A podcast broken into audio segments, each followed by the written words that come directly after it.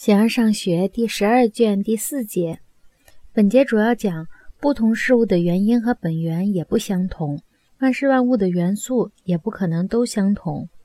虽然不同事物的元素互不相同，但是还是可以说这些元素和本源相同。作为类比时，可以这样说。此外，存在着三种本源：形式、缺失和质料。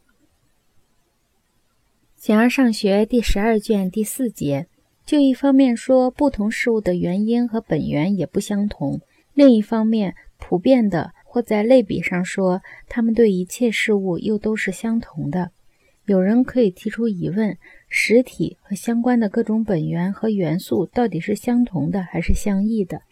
同样包括其他每个范畴。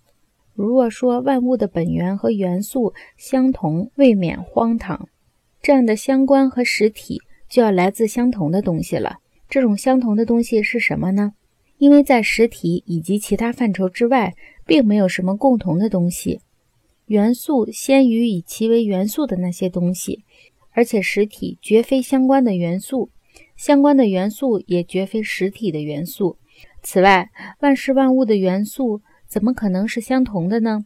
任何元素都不能与它构成的事物相同。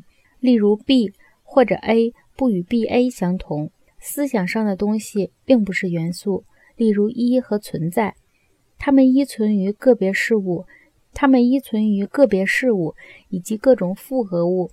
这些元素中没有一个是实体和相关，而又必然是一或其他，所以全部范畴并不具有相同的元素。正如我们所说的，有时是这样，有时不是这样。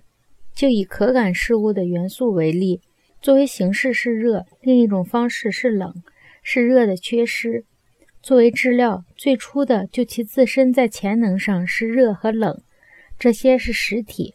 那些以此为本源而构成的东西也是。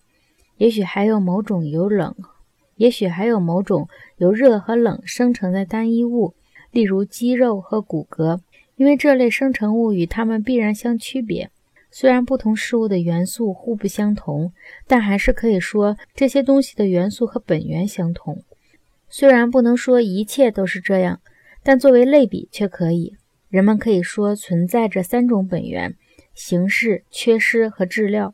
这些东西由于种的不同而不同，在颜色上有白、有黑、平面。此外，有日和夜，有已生成的明暗气。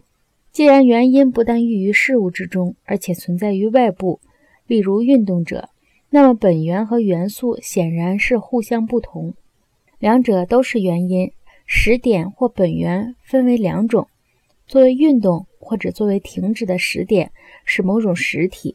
所以就类比而言，元素有三种，原因和本源有四种，不同情况也不相同。最初原因作为运动者，在不同情况也是不同的。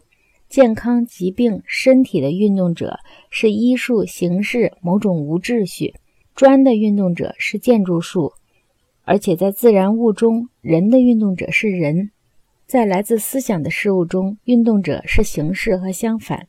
因此，在某种意义下，原因是三种；在另一种意义下，也可以是四种。可以说，医术就是健康。建筑术就是房屋的形式，人是人所生，宇宙万物的运动者则在这些之外，作为万物之始。